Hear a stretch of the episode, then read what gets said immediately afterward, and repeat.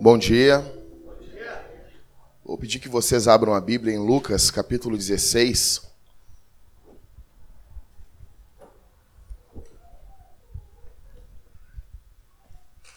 Verso 19.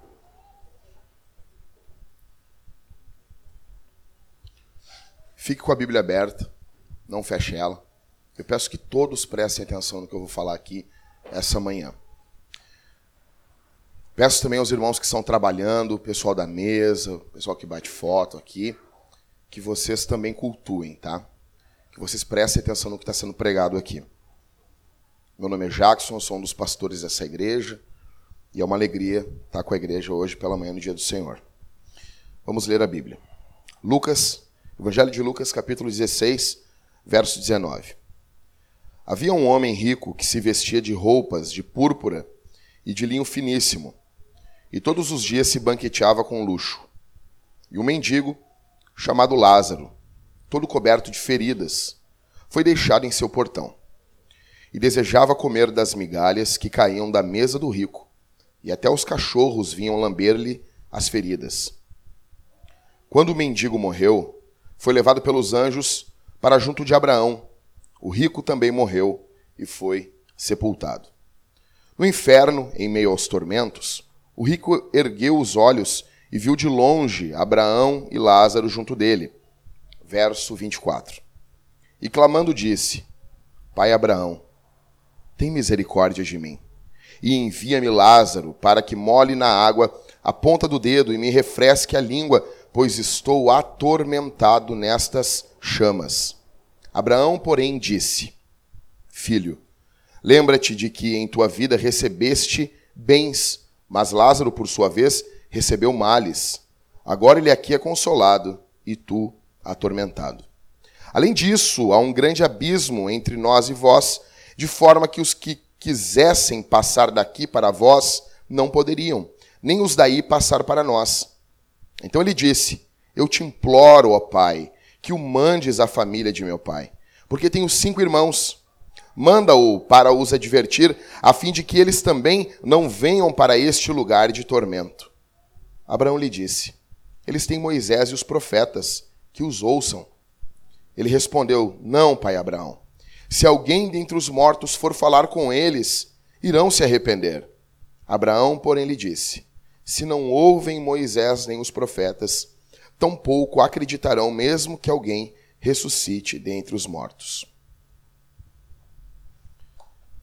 Evangelho de Lucas, o Evangelho aos perdidos. Jesus é a pessoa na Bíblia que mais fala acerca do inferno. Ninguém, mais do que Jesus, fala de forma aberta, clara, acerca desse lugar de tormentos. Ontem nós estávamos reunidos ali na PUC e foi bem tenso ontem ali, né, Liscano? Estava jogando, nós nos reunimos para jogar vôlei ali. Pedro está organizando. E do nada a polícia entra ali correndo com metralhadoras. Eu fico feliz pelo trabalho deles, mas tinha um presidiário, não sei, que estava fugindo e a polícia estava atrás deles. O helicóptero da polícia passou umas quatro vezes muito baixo dentro da PUC ali, bem em cima da quadra onde a gente estava jogando vôlei. Aí terminando isso, passado, nós nos despedimos, entra uma ambulância da PUC ali, do hospital da PUC, mas agora no complexo esportivo, entra uma ambulância e alguns, uma correria em volta de uma quadra de futebol. Eu fui me dirigir ali, até aquele local. Era um senhor de meia idade, no chão, morto. Teve uma parada cardiorrespiratória. Nós chegamos ali, aquele homem estava espumando, não reagia. Eu me lembro de eu, eu fiquei, estava na frente, estava a dois metros dele. Comecei a orar pela vida dele. não sei quem ele é, não sei o nome dele. Ele estava com roupa de fado às pressas para o hospital. Meditando nisso, pensando na brevidade da vida. Aquele cara saiu de casa para jogar futebol. Ele não esperava que no momento ele ia encontrar a morte, ou a possível morte.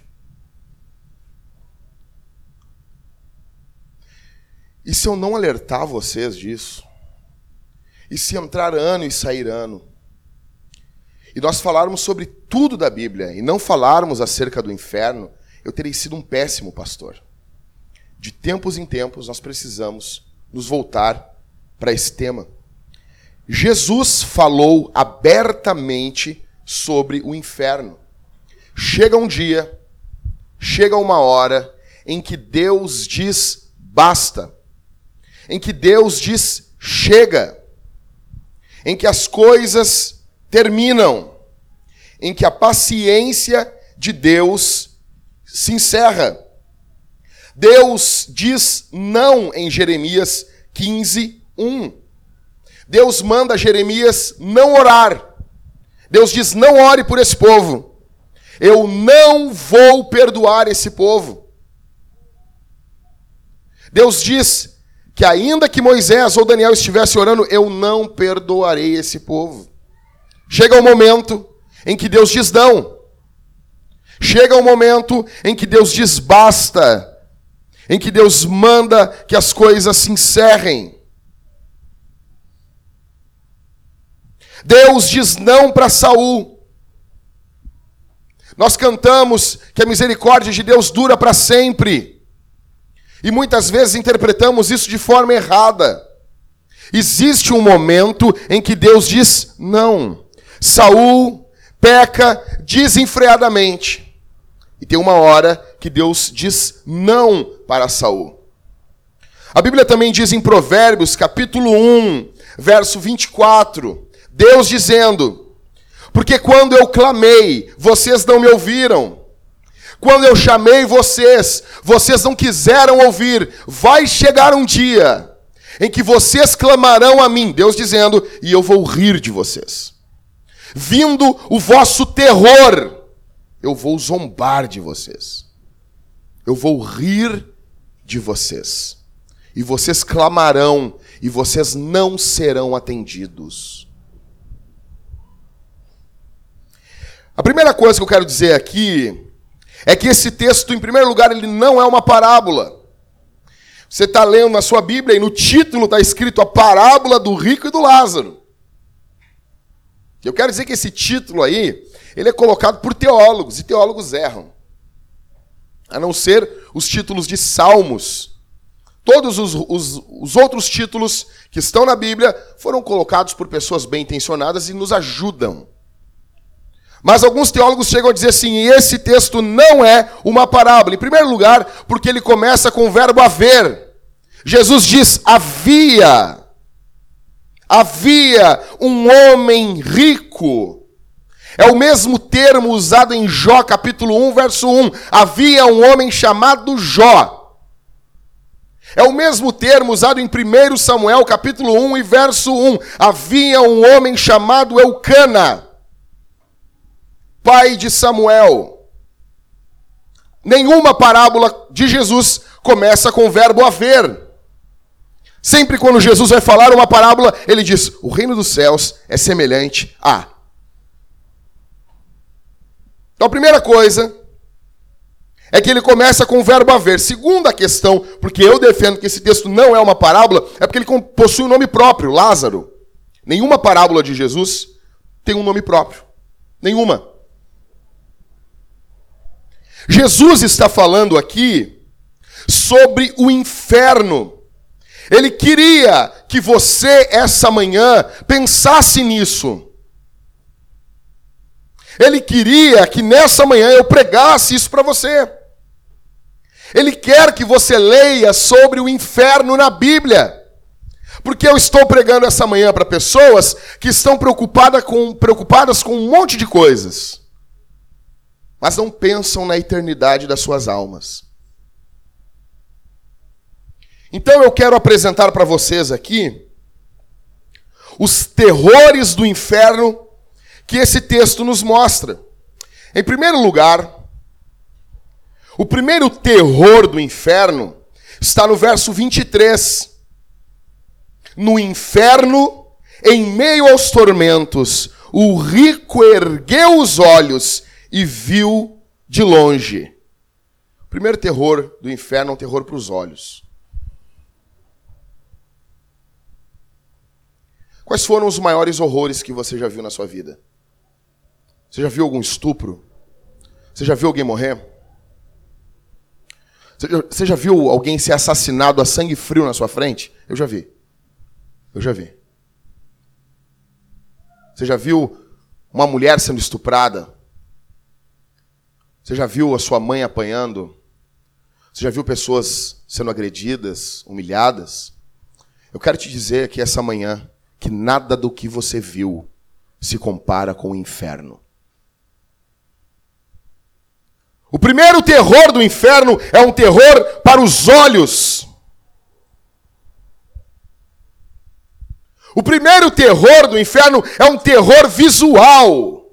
Verso 23: No inferno, em meio aos tormentos, o rico ergueu os olhos. Ele ergue os olhos, ele está vendo toda aquela desgraça, todo aquele terror. Os olhos dele não encontram consolo em nada. Ali nada é belo. Olhos esses que poderiam ter lido a Escritura. Olhos esses que poderiam ter olhado coisas boas em vida. Mas seguindo a lógica da existência pecaminosa, olhos esses que sempre foram rápidos para o pecado, agora eles são rápidos para o juízo. Esses olhos que foram usados a vida toda para pecar, para imundícia. Esses olhos que foram usados para cobiça, esses olhos que foram usado pra, usados para maldade, agora eles estão aqui contemplando o juízo os olhos estão colhendo aquilo que os próprios olhos plantaram. O primeiro terror do inferno é um terror visual. O primeiro terror do inferno, a primeira angústia do inferno que o texto bíblico apresenta é um terror para os olhos. Você precisa, essa manhã, contemplar o juízo de Deus, porque isso é um ato de bondade. Você não tem noção do que será o inferno. Você não tem noção. Eu não consigo descrever aqui essa manhã. Nem se nós trouxéssemos alguém aqui, ele não conseguiria descrever. Abraão está dizendo isso no texto. Presta atenção aqui, porque Abraão está dizendo assim: não, eles têm Moisés e os profetas, ou seja, eles têm a Bíblia. Que ouçam Primeiro, o terror do inferno é um terror visual. O segundo terror do inferno está no verso 24. E clamando disse: Pai Abraão, tem misericórdia de mim e envia-me Lázaro para que molhe na água a ponta do dedo e me refresque a língua, pois estou atormentado nestas chamas. O segundo terror do inferno é um terror para o tato, para a derme para a epiderme. Eu fui vizinho, não sei se vocês sabem, que acho que na década de 70 ou 80 houve, eu não me lembro bem qual foi a década, mas houve um incêndio nas lojas Renner, na Otávio Rocha, aqui em Porto Alegre. Foi terrível. Eu fui vizinho de um homem que trabalhava lá. Ele enlouqueceu. Ele era louco. Ele enlouqueceu o tamanho, os terrores que ele contemplou naquele incêndio. Um grande edifício também, houve um, há um grande incêndio em São Paulo. Na década de 70, por aí, e, e, e registros são feitos de quando as chamas estavam alcançando, as pessoas pulavam dos andares. Dia 11 de setembro de 2001, onde você estava? Eu trabalhava nas lojas Multissom aqui em Porto Alegre. E quando entrou, nós tínhamos, nós estávamos no fundo da loja, desconectados com o mundo externo. E quando entra, nós ligamos a televisão e disseram, oh, meu, liga a televisão, tem algo acontecendo nos Estados Unidos. Quando ligamos a televisão ali, eu vi o segundo, o segundo avião bater na torre. Eles até achavam que era um replay. E quando o fogo começa a tomar conta ali daquela, daquele edifício, as pessoas perdem a noção das coisas lógicas. Elas se jogam. Elas se atiram, porque é preferível pular de um edifício de mais de 50 andares do que enfrentar as chamas. Só que a Bíblia está dizendo aqui para nós, no verso 24, que o inferno será um terror para o tato. E não haverá janelas para sair de lá. Verso 24. E clamando, disse: Pai Abraão, tem misericórdia de mim. O inferno é um lugar sem misericórdia. Envia-me, Lázaro, para que molhe a ponta do dedo e me refresque a língua, porque eu estou atormentado nessa chama. Molhar a ponta no dedo da água e colocar na língua é um consolo para, o, para quem está no inferno. Só que até isso é negado. Até isso é negado. Você... Eu quero que você pense em você aqui essa manhã. Eu quero que você pense em você aqui essa manhã.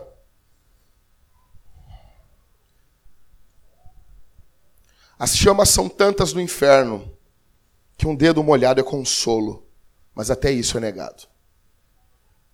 E o grande problema é que a nossa geração faz de tudo para suavizar o texto bíblico. Quando a Bíblia fala em chamas, é chamas.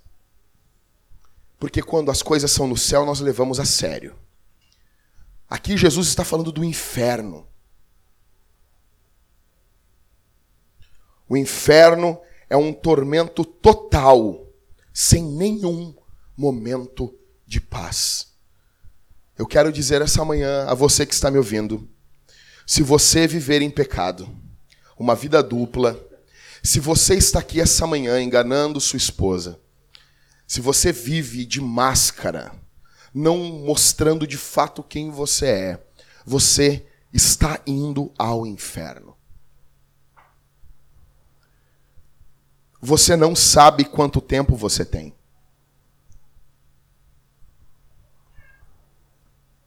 Não adianta negar o que eu estou dizendo aqui. Você está ouvindo o que eu estou falando e na sua cabeça você está pensando assim: não, não, mas uma hora a coisa muda. Não muda nada. Se não muda hoje, nunca mais mudará.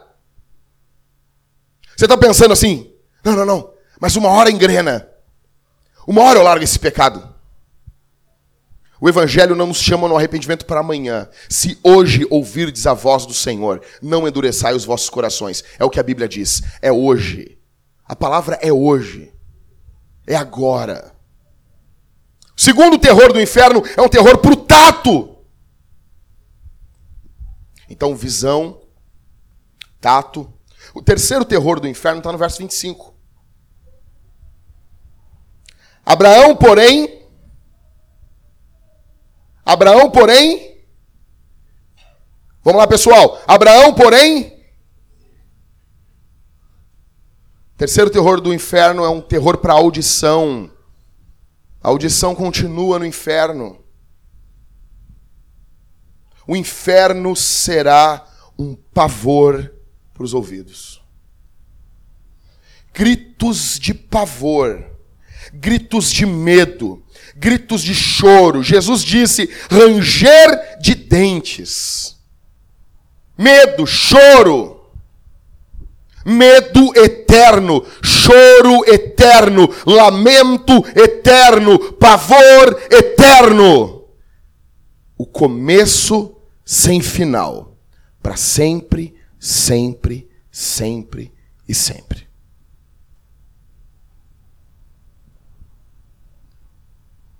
Quais foram os piores sons que você já ouviu na sua vida? Você já ouviu o choro de uma mulher que apanhou do marido?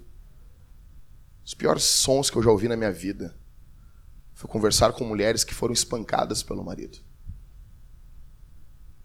Você já ouviu crianças chorando? Eu tenho um conhecido meu que trabalhou no estatuto da, no, no ele na, no conselho tutelar. E ele utilizava, eles eram sub, sub, uh, submissos ali, uh, eles utilizavam como, como regra né, o ECA, o Estatuto da Criança e Adolescente. Ele conta, uma vez ele contou para mim que chegou uma mulher com a filhinha e a filhinha contou ali o que, que o padrasto dela tinha feito com ela. E ele contou que sentado na frente daquela criança, aquela criança contando as coisas demoníacas que aquele homem havia feito para aquela menina, ele conta que ele disse: Eu preciso ir no banheiro. Ele foi no banheiro, ele vomitou, ele chorou, ele urrou naquele banheiro. Porque ele disse que foram as piores coisas que ele ouviu na vida dele. E veio da boca de uma criança. Eu quero dizer para você que essas coisas são fortes, são terríveis. Mas isso não se compara com o que será o inferno. Será um terror para o ouvido.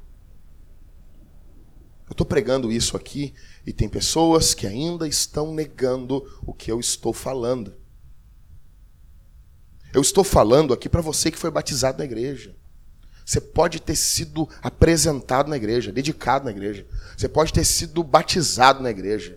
Você pode ter feito uh, a sua confirmação de fé na igreja. Você pode ter crescido na igreja. Você pode ter lido Bíblia na igreja. Você pode ter viver na igreja. Você pode ter sido uh, pregado na igreja. Você pode ser pastor. Você pode ter sido pregador. Você pode ter sido qualquer coisa na igreja. Você pode ter casado na igreja. Você pode ser, quando morrer, ser enterrado e ser velado na igreja. E mesmo assim, você acordar no inferno. Se você não estiver em Jesus. Então, o primeiro terror é um terror visual. O segundo é um terror para o tato. O terceiro para a audição. O quarto terror nós encontramos em Apocalipse capítulo 21, verso 8. Final da Bíblia, você pensa isso comigo. As coisas mais importantes, você fala no final. A Bíblia está encerrando. São mais de 1.800 capítulos. Aí no final, no penúltimo capítulo, existem advertências fortíssimas. Capítulo 1, verso, 20, verso 8. Capítulo 21, verso 8, perdão.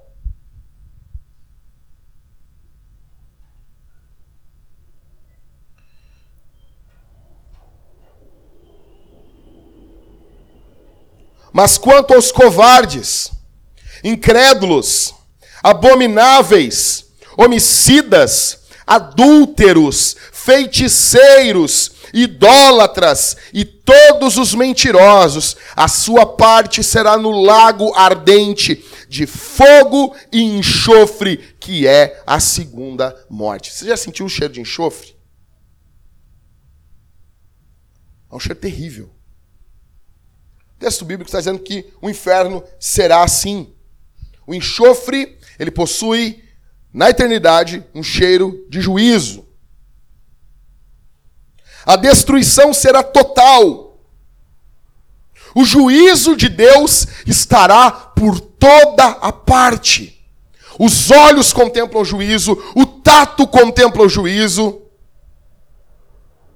o ouvido contempla o juízo e agora o olfato, um cheiro de juízo. Eu vou, eu vou, eu vou ilustrar para vocês aqui. Ontem, ou essa semana, algum dia, alguém derrubou tinta dentro do banheiro. Então, quando, quando você está chegando no banheiro, a tinta. Por exemplo, vou dar, vou dar um exemplo. Eu estou chegando, entrei na igreja, eu já senti um pouco cheiro de tinta, de thinner. Porque o cheiro, ele antecipa aquilo que está vindo. Vou dar um exemplo. Quando eu estou chegando dentro do banheiro, antes de eu chegar diante do thinner, da tinta, eu já estou sentindo o cheiro do thinner e da tinta. Churrasco. Está chegando na casa do Daniel e diz assim, Jackson, vamos lá almoçar lá em casa hoje, que vai ter um churrasco, só para aliviar o cajado um pouco aqui, tá? Sim, vamos lá, Jackson, vamos lá fazer um churrasco lá. Sem grelha, com, com espeto. Antes de eu chegar em Canoas, a casa, quando eu estiver chegando lá, eu vou sentir o cheiro, porque o cheiro vai antecipando aquilo que eu vou viver. Quando a Bíblia diz sobre o cheiro de enxofre, Ela está dizendo que esse cheiro está antecipando um juízo maior. Mas, Jackson, eu já estou num juízo maior. Sim.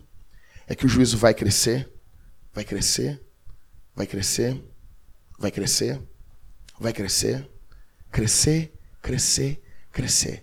Ele sempre estará antecipando um juízo maior que estará vindo.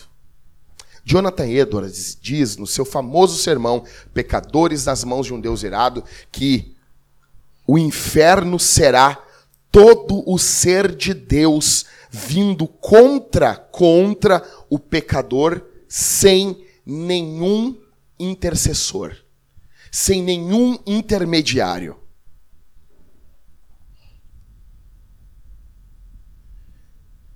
Quem você é aqui em Apocalipse 21, 8?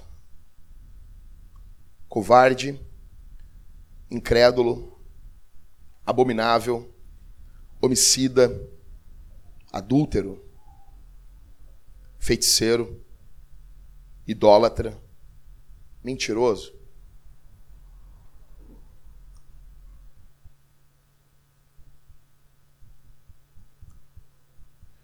Quero que você entenda aqui que Jesus está atento às suas obras.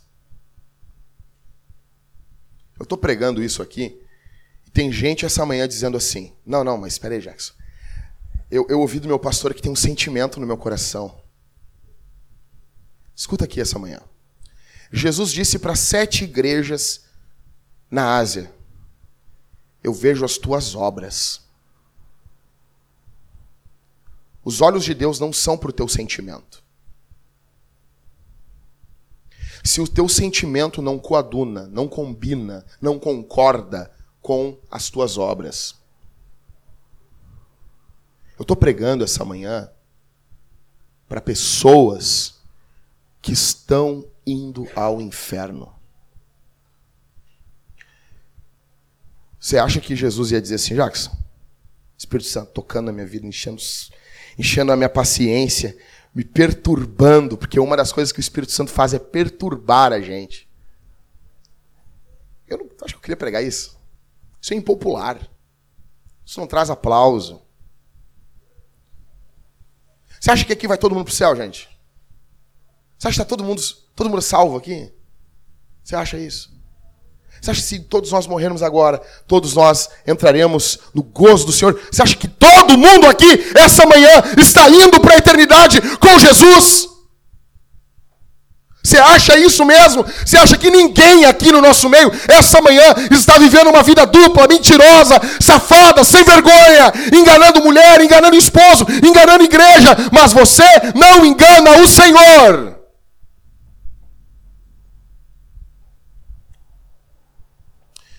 Quarto juízo, o quarto terror do inferno é um terror para o olfato. O quinto terror, nesse mesmo texto que nós lemos, Apocalipse 21, 8, quero ler de novo com vocês. Mas quanto aos covardes, incrédulos, abomináveis, homicidas, adúlteros, feiticeiros, idólatras e todos os mentirosos, a sua parte será no, no lago ardente de fogo e enxofre, que é a segunda morte. Esse mesmo texto apresenta um terror para o paladar. Porque o olfato e o paladar estão ligados. Já, já, já viu isso aí, né? Sabe, eu não gosto de. A, a, a Thalita não gosta do. De, de, eu não sei se é desse aqui, esse Trident, ou tem um outro que ela diz assim: não, você tem gosto de minâncora. Meu amor, tu nunca comeu minâncora, meu amor. Pomada minâncora. Tu nunca comeu isso aí. Mas a gente sabe mais ou menos qual é o gosto. Por quê? Por causa. Tá ligado, cara. Tá ligado aqui. Isso aqui é cheio de cavidade. A cabeça da gente é cheia de cavidade. Tá tudo ligado. Tá tudo ligado.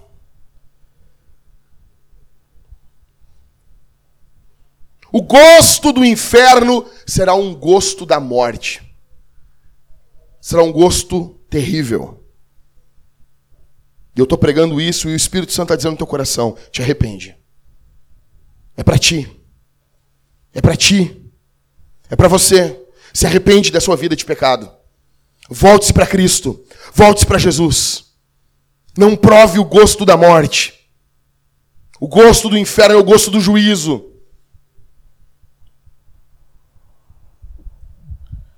Tudo em você no inferno será julgado. O juízo de Deus gritará no inferno em todo ser do ímpio. Você acha que tem quanto tempo ainda para se arrepender, gente? Sério. Eu peguei. Eu penso, eu sou um cara que. Eu penso muito no dia da minha morte. Muito. Eu não passo um dia sem pensar no dia que eu vou morrer. Então, todas as vezes, hoje de manhã, eu saí de casa às sete da manhã para dar uma corrida. E antes, eu estava na porta, eu já tinha que. Eu voltei e dei um beijo na minha esposa. Sempre é isso. Eu saí agora atrasado para vir para o culto. Eu voltei e dei um beijo à minha esposa, porque eu não sei quando eu vou voltar. Um dia eu não vou voltar. Um dia eu vou morrer. Um dia eu peguei o celular, celular antigo meu, e eu entrei no calendário, eu estava sozinho, e eu comecei a rodar ele, a rodar o calendário para frente. Aí eu passei, 2000, acho que faz uns dois anos isso, 2016, 2017, 18, 19, 20, 2030, 2040, 2050 e eu cheguei em 2099. 31 de dezembro de 2099. Eu fiquei olhando aquele dia. 31 de dezembro de 2099.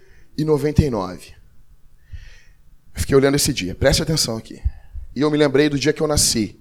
Dia 26 de novembro de 1982. Eu não chegarei a 2099. Então eu pensei, de, do dia 31 de dezembro de 2099 para trás, um desses dias é o dia que eu vou morrer. Onde eu vou estar? Como vai ser? Como, como que vai ser o momento? Vai ser natural?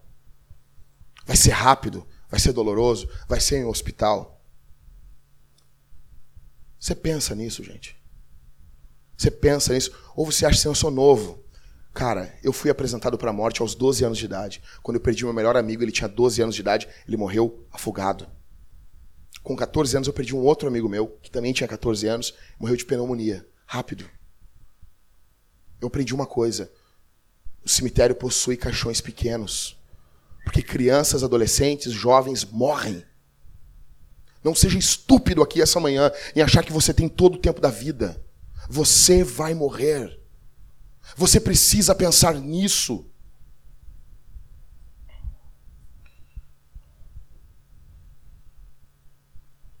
Sexto terror do inferno está no verso 27. Voltando agora para Lucas capítulo 16. O texto diz no verso 27. Então ele disse: Eu te imploro, ó Pai que o mandes a família de meu pai. Por que, ele diz isso? Verso 28. Porque eu tenho quantos irmãos? O sexto terror do inferno será um terror para a memória. Ele se lembra. Ele se lembra da vida dele. Ele se lembra da vida que ele tinha. Ele se lembra da vida dele. O sexto terror é um terror para a memória. Tristes recordações, tristes lembranças. Aqueles que estão aqui, quando entrarem no inferno, se não se arrependerem, lembrarão desse dia. Era dia 23 de julho. Eu estava lá. Eu fui achando que era mais um culto. E o Jack pregou sobre o inferno. O meu coração ficou esmagado. Eu fiquei pensando em coisas que eu não pensava. Mas eu tentei dar mais um passo. Porque o pecador, escute aqui, o pecador sem Cristo, ele está caminhando sobre um abismo, sendo apenas em um fio um passo à direita ele morre, um passo à esquerda ele morre. É um fio, ele está sobre um precipício de chamas. Enxergue isso. E ele está caminhando sobre esse precipício e ele está caindo a qualquer momento. A qualquer momento ele vai cair. Mas ele acha que ele pode dar mais um passo. Mas ele acha que ele consegue mais um pouco. Mas ele acha que ele tem mais um dia. Ele acha que ele tem mais uma hora. Não, eu vou ver somente mais esse filme pornô. É o último. Não, eu vou sair somente com essa mulher que eu estou traindo a minha esposa. É só mais uma vez. É só mais uma cantada. Um dia isso acaba. Um dia você acaba no inferno. Terror para a memória pessoal vai lembrar Dia 23 de julho, eu estava lá, mas eu não ouvi, eu não ouvi, eu tinha um coração obstinado. Ou então eu ouvi, e eu tive uma emoçãozinha que durou duas semanas. E depois eu voltei para minha vida imunda, achando que eu conseguiria viver eternamente. Eu estou pregando para gente aqui que vai pensar na vida ao sair daqui, mas não vai durar. Não vai durar. E você vai lembrar do que eu estou dizendo. E você tenta negar isso. E você tenta dizer que não é com você isso. É com você. É para você que eu estou falando. Um terror para a memória.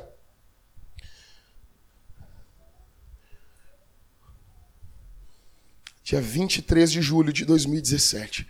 Eu estava lá na Vintage. O sétimo terror do inferno Está no verso 26. O inferno é um lugar de separação. Verso 26.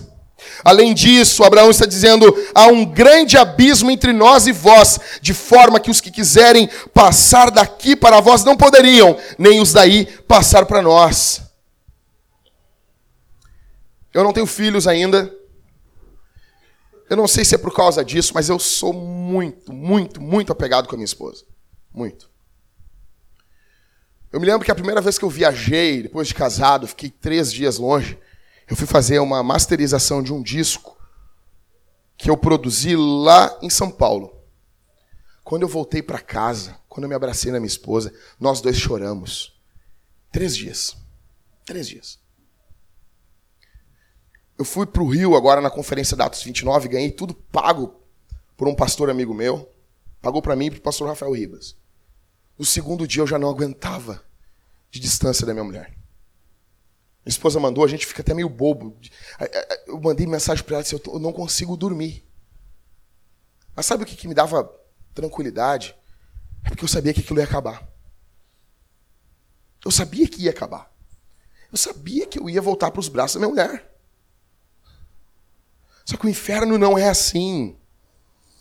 Verso 26. Além disso, há um grande abismo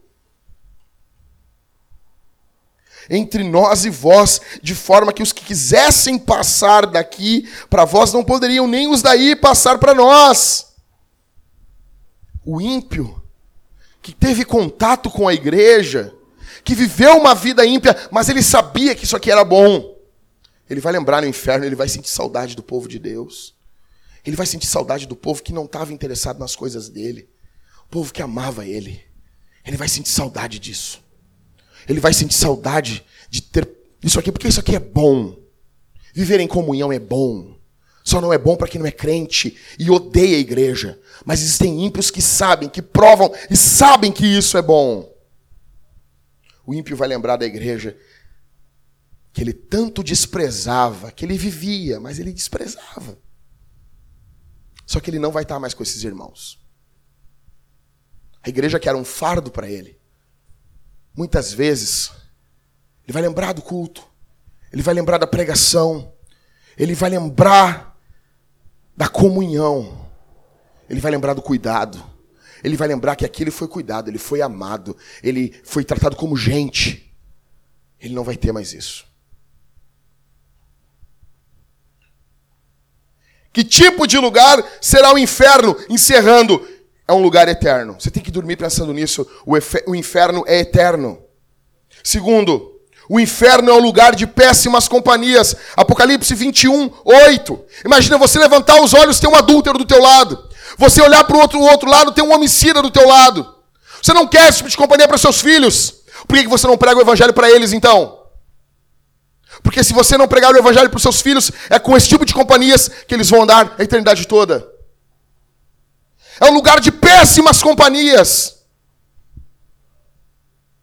Gente maldita que odiava Deus, odiava tudo que era do evangelho. Estarão lá, todos juntos, atormentados. Não é só um tormento, não é só um tormento eterno, mas é um tormento nas companhias que estarão lá. Terceiro, é o lugar da colheita. Olha o que diz a Bíblia. Abra a Bíblia em Gálatas, capítulo 6, verso 7. Esse texto, você tem que tatuar no teu coração isso aqui. Gálatas, capítulo 6. É antes de Efésios, depois de 2 Coríntios. Capítulo 6, verso 7. Olha o que diz a Escritura para você aqui essa manhã. Não vos enganeis, não se engane. Deus está dizendo: não se engane, não se engane. Deus não se deixa zombar. Portanto, tudo que o homem semear, isso também colherá. Tudo que o homem planta, ele vai colher. A Bíblia diz em Romanos que o salário do pecado é a morte, mas o dom gratuito de Deus é a vida eterna em Cristo Jesus. Deus paga o salário para os trabalhadores que vivem no pecado. Deus não é um mau patrão que atrasa o salário. O salário do pecado é a morte. É o lugar da colheita. Em quarto, é um lugar sem a porta de saída. Não haverá como sair de lá. Não há. Em quinto, é um lugar sem esperança. Você pode estar passando a pior crise da tua vida. Eu conversei com pessoas em estado terminal de câncer. Elas têm esperança. Elas sabem que um dia vai terminar. O inferno não vai ter isso. O juízo será terrível. Ele não vai acabar. E a pessoa saberá disso lá esse será um terror para ela. Um terror psicológico. Porque ela saberá que no fundo aquilo nunca mais acabará. Sexto, um lugar, o inferno é um lugar aonde não se poderá fechar os olhos. Quem aqui viu o filme Código de Conduta se lembra que um homem chamado Clyde os caras entram na casa dele, estupram a mulher dele, estupram a filha dele na frente dele, matam elas. Quando ele vai arquitetar a vingança, ele vai, ele pega o cara que estuprou as a mulher e a filha, e ele leva esse cara para um galpão abandonado, e ele bota esse cara e ele vai torturar esse cara. Ele dá uma injeção nele de adrenalina. Ele diz assim: você vai querer desmaiar, então eu vou te dar uma injeção de adrenalina para você não desmaiar. Você vai querer fechar os olhos, então eu vou cortar as tuas pálpebras. Para você não fechar os olhos, porque eu quero que você veja tudo o que eu vou fazer com você. O inferno não, não terá como a pessoa fechar os olhos. Não vai haver como fugir, não vai haver uma fuga. Entenda isso. Às vezes, quando a coisa é terrível, você pode fechar os olhos. Você pode, você pode fugir dentro da sua, da sua psique. O inferno não tem essa possibilidade. Não existe essa possibilidade no inferno. Não existe fuga em nenhum momento. Não existe nenhum momento de consolo. Não existe nenhum refresco no inferno. Sétimo, o inferno é um lugar da justa retribuição aos homens. Entenda isso. O pecado merece ser punido no inferno. Eu estou pregando aqui para pessoas que estão dizendo assim: não, não, isso não é justo. Não é justo você. Não é justo você e eu ofendermos dia após dia a natureza santa de Deus, bela, bondosa, que nos avisa, nos propicia, envia Jesus para morrer por nós, e mesmo assim nós nos voltamos contra isso. Isso não é justo. Você tem uma oportunidade essa manhã. É justo o inferno, em oitavo, será um lugar onde os ímpios serão atormentados por Deus e não pelo diabo. Abra a tua Bíblia em Apocalipse capítulo 14. Você tem que entender isso, isso aqui essa manhã. O que faz o inferno ser terrível é Deus, não é o diabo. Apocalipse capítulo 14, versos 9 ao 10. Seguiu-os ainda o terceiro anjo, proclamando em alta voz: Se alguém adorar a besta e a sua imagem e receber o sinal na testa ou na mão, também beberá do vinho da ira de Deus, preparado no cálice da sua ira, sem mistura, e será atormentado com fogo e enxofre diante do quê? Dos santos anjos e do cordeiro. O juízo de Deus, o juízo do inferno será diante de Deus. É isso que torna o inferno inferno. Porque não é Satanás que atormenta alguém no inferno. Satanás é atormentado no inferno. E quem é o atormentador do inferno é Deus. É Deus. É Deus. Jack, mas tu acha certo eu ter uma vida de 30 anos de pecado e eu parecer eternamente? Alguém está pensando isso aqui essa manhã. Escute isso. Se você matar uma formiga, não vai acontecer nada com você. Por quê? Porque a formiga ela possui uma importância, ainda que é errado você pegar e sair matando formigas. Se você pegar e sair e matar um gato, tem pessoas que têm esse gosto, essa vontade de matar gatos. São imbecis. Pessoa vai ter uma comoção, vai ter alguns posts de Facebook, e aí não vai acontecer nada com a pessoa no fringir dos ovos não acontece nada, porque o gato ele tem uma importância, uma honra, um peso, uma glória. Mas é mais sério do que matar uma formiga. Se a pessoa pegar e matar uma criança, a coisa é muito mais séria, porque o homem carrega uma importância maior do que o de um gato. O homem é mais importante do que um gato, do que um cachorro. Então a pessoa é presa. Em alguns países ela pode ser morta, ela vai, ela vai ser executada pelo Estado. Olha aqui. Todos esses aqui não é morte. Matou uma formiga, matou um gato e matou uma criança. A questão está aqui. Preste atenção. Não é o assassinato. É contra quem o assassinato é praticado. Logo, quando o assassinato é praticado contra uma formiga, ele possui uma pena. Quando o assassinato é praticado contra um gato, ele possui uma pena um pouco maior. Quando é contra uma criança, ele possui uma pena muito maior. O pecado, ele é uma tentativa de assassinar a glória e a importância de Deus. E a glória de Deus é eterna. Por isso que o pecado do homem deve ser punido eternamente. Uma outra questão, Herman Bavinck diz que o inferno ele deve ser punido eternamente, porque todos os, preste atenção nisso aqui, todos os pecadores que estão no inferno, se fosse dada a oportunidade deles viver eternamente, eles viveriam e viveriam eter, eternamente pecando. Eles não têm prazer em Deus. Eles não querem ser livres do pecado. Eles não têm esse anseio que o cristão nascido de novo tem. Ele quer ser livre do pecado. O ímpio não tem isso. Se fosse, se Deus dissesse, cara, se eu te permitir viver eternamente adulterando, nunca sendo pego, nunca envelhecendo, fazendo um monte de coisas erradas e você nunca se dando mal, sempre se safando, o ímpio quer essa vida. Ou seja, o desejo dele é de pecar eternamente. Logo, o juízo para essa pessoa que só não peca eternamente porque não pode é um juízo eterno. Ela deve ser julgada eternamente. Deus é justo.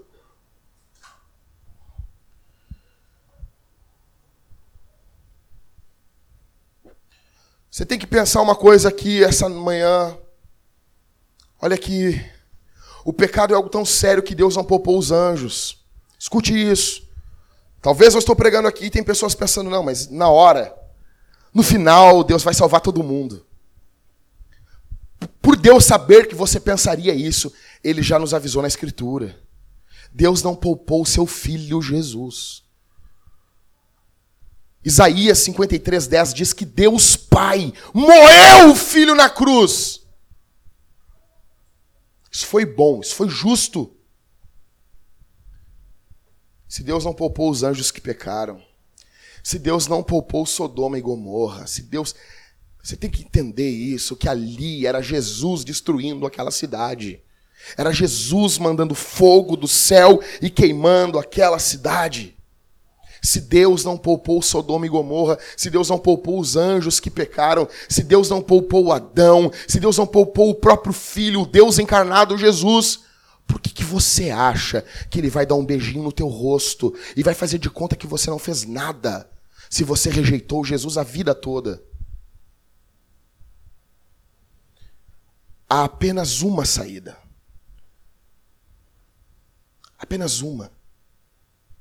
O nome dele é Jesus. Talvez eu estou pregando isso e algumas pessoas estão dizendo assim, mas Deus não é amoroso. Você acha mesmo? Ele não somente ele cria o homem. Ele não precisava do homem. Ele cria o homem. E o homem, livre como era, usa a sua liberdade para se voltar contra o Criador. Duvida da bondade de Deus. Desafia Deus. Vive de forma autônoma, se volta contra Deus. Dali nascem os assassinatos. Dali nascem as mentiras, os adultérios. Deus nos deu o sexo, que é algo tão bom para ser desfrutado dentro do casamento. Mas a nossa geração vive corrompendo isso. Deus nos deu diversos prazeres bondosos, ótimos, para desfrutarmos, mas nós vivemos corrompendo tudo o que Deus fez. Então, vendo a humanidade assim, podendo mandar todos ao inferno, Deus Pai envia o seu Filho. Ele se esvazia dos privilégios divinos. Ele continua sendo Deus, mas ele se esvazia de sua glória, dos privilégios divinos, e ele vem como um homem. Ele entra na história. Ele é chicoteado. Os homens blasfemam dele. Por que então, Jackson, Deus não vem e nos. Deus aparece para nós? Ele já fez isso. E quando ele fez, ele foi morto. Você tem que entender que o que fizeram com Jesus revela o que o homem gostaria de fazer com Deus. A vontade do homem é de chegar diante do trono e matar Deus, porque o homem odeia Deus. O homem natural odeia um ser soberano. A vontade do homem natural é viver a sua vida de forma livre. Não entendendo que o pecado não liberta, o pecado escraviza o homem. Então, Deus envia o seu filho ele prega como ninguém. Ele fala como ninguém. Ele ama como ninguém. Ele perdoa como ninguém. Ele restaura como ninguém. Ele cura como ninguém. Ele vem, ele ama, ele mostra o caminho. Ele se mostra que ele é o caminho. E ele diz: Vinde a mim, vocês que estão cansados, sobrecarregados, e eu vou aliviar vocês. Ele diz: Eu sou o caminho, a verdade e a vida. Ninguém vem ao Pai a não ser por mim. E ele avisa: existe um juízo, cuidem com esse juízo. Ele avisa da seriedade desse juízo. Será que você ainda tem coragem de dizer que Deus não é bom? Será que essa manhã você ainda tem coragem de dizer que Jesus não é amor? Que uma mensagem dessa não é uma mensagem de, de graça? Escute aqui essa manhã: existe uma placa escrita com o sangue de Jesus na porta do inferno, dizendo: dê meia volta, aqui não é o seu lugar, volte. Arrependa-se. Confesse os seus pecados. Confesse os seus pecados. Arrependa-se, creia no Evangelho. Toda a justa ira de Deus, do seu povo, de Deus contra o seu povo, estava sobre Jesus. Quanto tempo você tem de vida ainda? Onde está sua confiança aqui essa manhã? Você está confiando no seguro de vida? É sério. O Moro agora bloqueou os 9 milhões do Lula numa, numa previdência privada. É engraçado, né? Lula com previdência privada. Imagina, não, fazer uma previdência privada. Imagina aquelas, aquelas pessoas que estavam lá, no, no, lá nos Estados Unidos, que depositaram milhões e milhões de dólares nas empresas de seguro que faliram no 11 de setembro. Você coloca a sua confiança no ouro. O investimento mais certo no mundo hoje é ouro. Segundo investimento, imóveis. Só que Jesus diz que isso passa. Porque o ouro pode ser roubado, os imóveis podem ser roubados, podem ser destruídos. Aonde está? Podem ser destruídos. Aonde está a sua confiança aqui essa manhã? Em que você confia essa manhã? Você está colocando sua confiança no dinheiro? Em armas? Será bom se liberarem as armas do Brasil? Será. Mas mesmo assim a gente pode morrer. Ah, Jack, se liberarem, quer comprar uma Glock? Quero.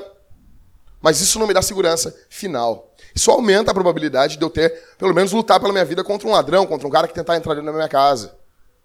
Do lado da minha cama tem um taco de beisebol, de alumínio, maciço, para esmagar o crânio de alguém que tentar entrar e tentar pegar minha mulher, fazer uma maldade para minha esposa, porque é a última barreira entre ela, entre o ladrão, entre esse, esse imundo que tentar entrar dentro da minha casa e a minha esposa, sou eu. Então eu vou dar minha vida pela minha mulher. É minha esposa. Mas, não, mas há uma chance desse cara me matar. E matar minha mulher. Então minha confiança não pode estar num taco, pode estar numa faca. Eu tenho faca espalhada por toda a minha casa. Faca grande, pequena. Se um dia liberar as armas, acho que vou ter arma até um saque rápido embaixo da pia do banheiro. Mas no fringir dos ovos, o cara, um ladrão pode ser mais rápido que a gente. Por isso que a nossa confiança última não pode estar nessas coisas. Tem que estar em Jesus. Tem que estar em Jesus. Porque ainda que não venha ladrão, ainda que você não faça nada, ainda que você se mude para a Antártida, ainda que você se esconda embaixo da sua cama, a morte encontra você lá. Você não consegue, você pode fazer um bunker, você pode fugir, você pode estocar comida, você pode não fazer movimento algum. Um dia a morte encontra você. Você só tem um refúgio aqui essa manhã e é Jesus. Você não tem outro refúgio. Você não tem outra escolha. Você não tem outra saída. Você só tem Jesus. Você só tem Jesus. Jesus é o Deus que se fez homem. Ele absorveu a ira de Deus com toda a violência na cruz do Calvário para salvar pecadores imundos como você e como eu. Para nos perdoar, existe perdão em Jesus, existe graça em Jesus. Essa manhã, não é amanhã, é essa manhã, existe perdão. Existe uma possibilidade nesse momento de você confessar seu pecado, de você abrir mão do seu pecado, de você negar, de você rejeitar com tristeza o pecado e de se voltar para Cristo com fé, com confiança. Você não possui outra chance. Você tem que entender que o nosso Deus, ele odeia também. O nosso Deus não é só amor, o nosso Deus também é ódio. Deus odeia. Sabe por que eu estou falando isso? Tem pessoas que. Como assim, Jackson? Eu, eu, eu cresci ouvindo que o pastor só que Deus ama. Salmos capítulo 5, verso 5. Eu, o Senhor Deus, abomino, odeio todos quantos praticam a iniquidade. O inferno será o ódio santo, belo e perfeito de Deus por toda a eternidade. Por isso, que Eclesiastes diz: o homem morre e o espírito vai para Deus. É óbvio, o ímpio e o cristão vão para Deus. Porque o inferno não é ausência de Deus. Ele vai para Deus, mas ele vai diante do juízo. Ele vai viver eternamente com Deus, diante do juízo de Deus. Essa manhã existe perdão. Essa manhã existe misericórdia. Para encerrar, para você entender Havia um homem que ele iria a julgamento. Ele chegou para. Ele tinha três amigos. Ele chegou para um primeiro amigo e disse assim: Cara, eu estou indo a julgamento. Eu não tenho ninguém para ir comigo. Tu tem como ir comigo? Entrar comigo no tribunal, segurar a minha mão, Está comigo ali naquele momento que o juiz decretar a minha condenação. O primeiro amigo olhou para ele e disse assim: Cara, eu não posso ir contigo, mas eu posso te dar a roupa, eu posso te dar esse terno, eu posso te dar essa calça, eu posso te dar esse sapato, essa gravata, eu posso te dar, eu posso te vestir para pelo menos tu entrar de forma bela dentro do tribunal. Ele disse para o seu primeiro amigo: Tudo bem, isso me ajuda, muito obrigado, mas eu preciso que alguém entre comigo no tribunal. Ele chegou para o seu segundo amigo. Ele disse: Eu preciso que você entre comigo no tribunal. Eu estou indo a julgamento. O segundo amigo disse assim: Olha, eu não posso entrar contigo lá dentro, mas eu posso ir contigo até a porta. Eu posso ir contigo até a porta, até o máximo que eu posso ir é a porta, mas eu vou contigo, eu te levo de carro, eu vou contigo até a porta do tribunal, mas eu não posso entrar lá. Ele disse: Muito obrigado, mas eu preciso que alguém entre comigo. Ele chegou para o terceiro e último amigo ele disse assim: Ninguém pode ir comigo no tribunal. Tu é a minha última esperança. Vá comigo, eu vou ser condenado. Aquele amigo olhou para ele e disse assim: Eu não somente vou entrar contigo no tribunal, mas como tu não vais ser condenado, eu vou advogar a tua causa. E se houver uma punição, eu vou sofrer ela, e você não será condenado. O primeiro amigo é o dinheiro. O dinheiro compra roupa. O dinheiro compra um terno, compra gravata. Armani, Hugo Boss, o dinheiro compra carro, o dinheiro compra posição social, o dinheiro compra destaque, o dinheiro compra tudo. Mas o dinheiro não entra no tribunal. O dinheiro não avança até o tribunal. O segundo amigo são os familiares. Eles vão até a porta. Eles vão até o cemitério. Eles vão até o hospital. Mas eles não passam dali. Eles têm boa intenção, mas eles não passam. O único que passa é Jesus. O único que entra lá dentro é Jesus. Você só tem Jesus essa manhã. Você não tem mais ninguém. Jesus pode salvar você. Jesus pode perdoar você. Jesus pode resgatar você. Coloque sua confiança em Jesus. Arrependa-se dos seus pecados. Confesse os seus pecados. Abandone os seus pecados. Volte-se para Deus. Submeta-se a Jesus submeta-se à palavra. Vamos orar. Fique de pé.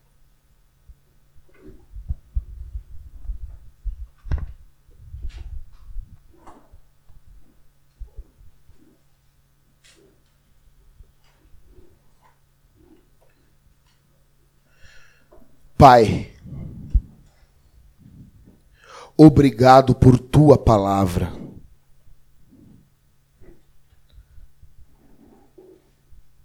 Em nome de Jesus, que o Senhor Deus desperte as vidas que aqui estão, porque eu não posso fazer.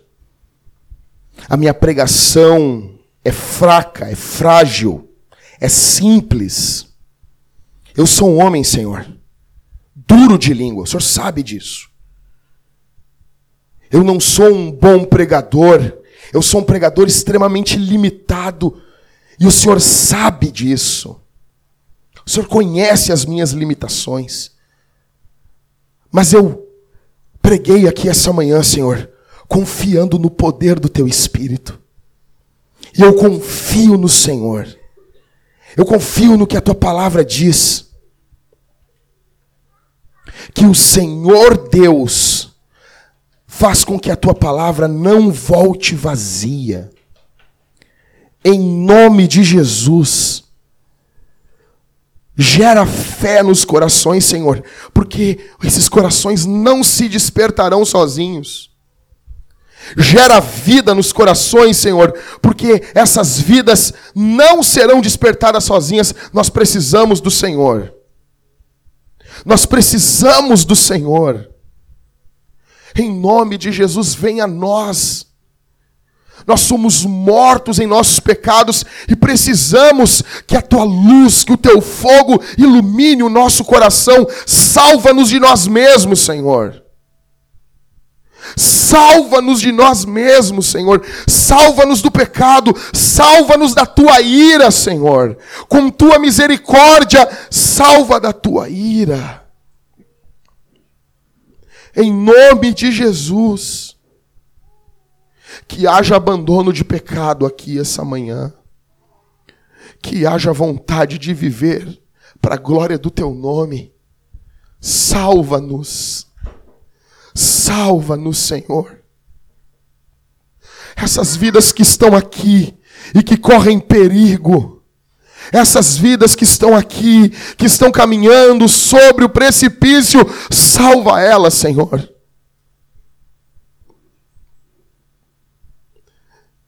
no nome do Deus bendito, no nome do único Deus, Yeshua HaMashiach, Alamalahim Kadosh, Jesus o Messias, o Deus Santo e Todo-Poderoso, nós confiamos em Ti. Nossos olhos estão fitos no Senhor. Em nome de Jesus, perdoa-nos. E nós tributaremos a Ti louvor e glória que o Senhor merece. Amém.